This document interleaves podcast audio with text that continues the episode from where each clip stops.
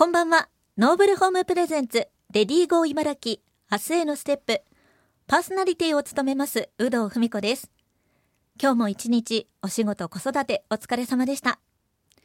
夕方になるとカエルの合唱が聞こえてきますね。よく聞くと鳴き声の高さやテンポも様々です。帰り道耳を澄ませてみると素敵なコーラスに出会えるかもしれません。さて現代の女性は結婚や出産による働き方の変化仕事と家事の両立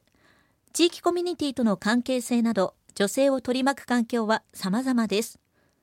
そこでこの番組では女性が生き生き働ける社会になるためにリスナーの皆さんの不安や悩み疑問などを専門家の意見を交えながら一緒に考えていきます。お仕事や家事の合間にほっと一息つきながら働く女性の未来について一緒に考えてみませんか？さて今回のテーマも前回に引き続き女性が働くことについて考えるです。今回も引き続き一般社団法人茨城県女性起業家支援ネットワーク代表理事松橋優子さんをスタジオにお迎えしております。よろしくお願いします。よろしくお願いします。松橋優子さん株式会社 MV サービス代表取締役一般社団法人茨城県女性起業家支援ネットワーク代表理事を務めていらっしゃいます。またビル管理や自分らしく働くを応援するシェアオフィス 3S を運営していらっしゃいます。それでは松橋さんにお話をお伺いしていきます。前回は茨城県女性起業家支援ネットワークの設立までのお話をお伺いしました。まあ本当に女性の課題なんかも先ほどお話ししていただきましたがこの女性の働き方やその環境を見て松橋さんが感じていることってどんなことですかね？はい。えーとそうですね。女性たちが、えー、ほとんど今働いて子育てもねしながら働いている方たちが多くなったと思うんですけれども、はい、逆に女性たちが仕事が増えたんじゃないかって思われている方たちが多いと思うんですね。あ子育てとこ仕事とあの量が増えたっていうこと。家事もね、はい、いろいろと。で全部をねやろうとしている女性たちが非常に多いなって私は思うんですね。いや私も思ってます。私あの正直我が家で、はい、えー、買い物してお料理するぐらいしか実はしてないんですね。はい、洗濯は、えー、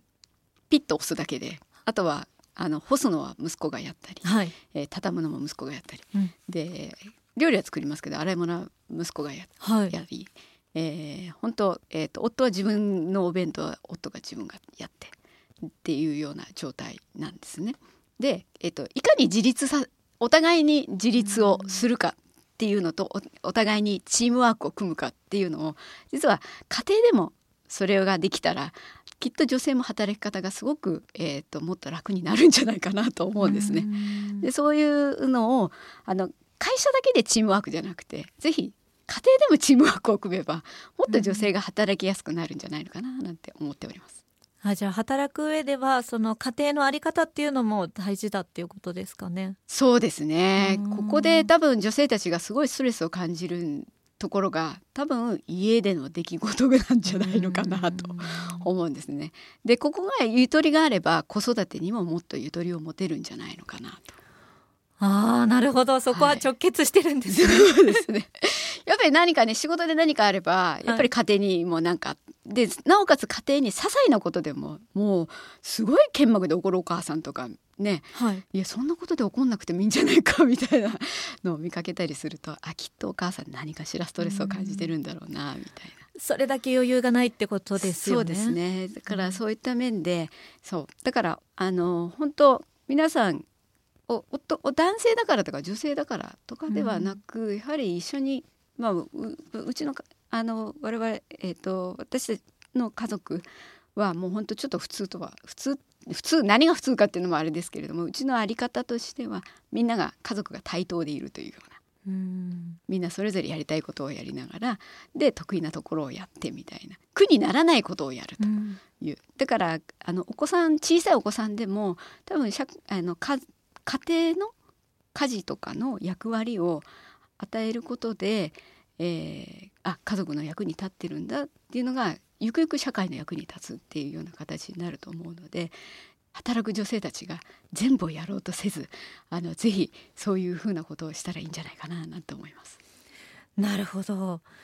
そしてちょっとお伺いしていきたいのがえっと、茨城県女性活躍県民共同課が今ホームページで資料を公開しているんですけども茨城県で働くこの女性の数や管理職の数っていうのが全国のこの平均を下回っているという、あの情報が出ているんですけどもそのあたりはこう実際、ね、茨城で働く女性を見ていて感じますか？あ感じますね。そうですね。あの、うん、まあでも実際に聞いてみると女性たちが本当に管理職になりたいのかと思うと 実はそう思ってるわけでもなかったりするわけですよね。っていうのはやっぱり家庭がそうやって環境が整ってれば、はい、なりたい人はなりたいと思うんですけれども、うん、帰って仕事がねすごい量になって、はい、家帰ってもやることがいっぱいあって、うん、ってなったら多分やりたくないと思うんですよね。いやもう死んじゃいますよね。だからやっぱりその環境をまず整えないとなれないと思うんですよね。で私の中では別に女性が活躍するとか、どちらが男性が活躍しても女性が活躍する、うん、どちらでもいいと思うんですよ。ね、はい。だからその家庭の中であのどちらがその得意とする、外へ出る方が得意なのか中を守る方が得意なのかとか、うん、そんなことを役割ができていればどちらが活躍してもいいんじゃないってなると思うんですよね。うん、でもまだ茨城はその土台がこう整ってないというか。そうですね。どちらかというと多分女性の考えもその家事をやらなきゃいけないと思ってる人が多いと思うし、うん、男性は多分やらなくてもいいと思ってる人も多いでしょうしでも最近若い方はそんなことは多分ないと思うんですけれどもただ男性も多分やらされ感があるんじゃないのかなって思ったりはしますけど。そうですね、まあ、なかなか難しいところでは ありますけども今のお話にもありましたけども松橋さんがこう考える女性が働きやすい会社そして社会っていうのはどんなものだと思いますか？そうですね。女性がやはりあの女性自身もちゃんとこう自分がどうしたいのかという意見が言える主張が言える。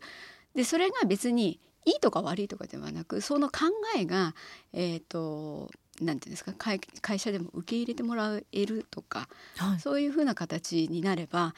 えっと、よく10人十色と言われるように昔からね言われるじゃないですか。だからみんなそれぞれ違う働き方でいいと思うんですよね。うん、ただそれがちゃんと,、えーと、チームとしてなってまあもちろん会社ではチームとなっていかなきゃいけないと思うので、それぞれがちゃんとお互いに受け入れてお互いに分かり合えて、っていう形になれば多分子育て中のお母さんたちもいつも割と「すいませんすいません」っつって言って、うん、早くに帰ったりするじゃないですか、はい、それがなくなるんじゃないのかなと思いますね。そうするとあの子供もねあの、独身の方たちが出産したいんだけれどもじゃあいつしようかとかいうのも悩まずに、早くにね、えーと、結婚して子育てもできるんじゃないのかなっていうのは思います。そういう会社が増えるといいんですけどね。うん、なんかいつも謝ってばっかりなね気もしますけども、ね、子育てしてると。なんかそうなんですよね。だから街に連れて歩いても皆さんね、なんかちょっと子供が騒ぐとすいませんっていう思いがあるじゃないですか、はい、いや子供なんか騒いで当たり前だよみたいなのがねあるのになんだかなっていう。はい、だからそれがこうみんながね社会が受け入れてくれるようなものになったらもっと良くなるんじゃないのかなと思います。そうですね。社会がもう少し優しくなってくれたらというふうには思いますけども、はい、この後、えーと、次の放送では松橋さんにまた子育てについてのお話もお伺いしていこうと思います。一般社団法人茨城県女性起業家支援ネットワーク代表理事松橋優子さんをお迎えしました。松橋さんありがとうございました。ありがとうございました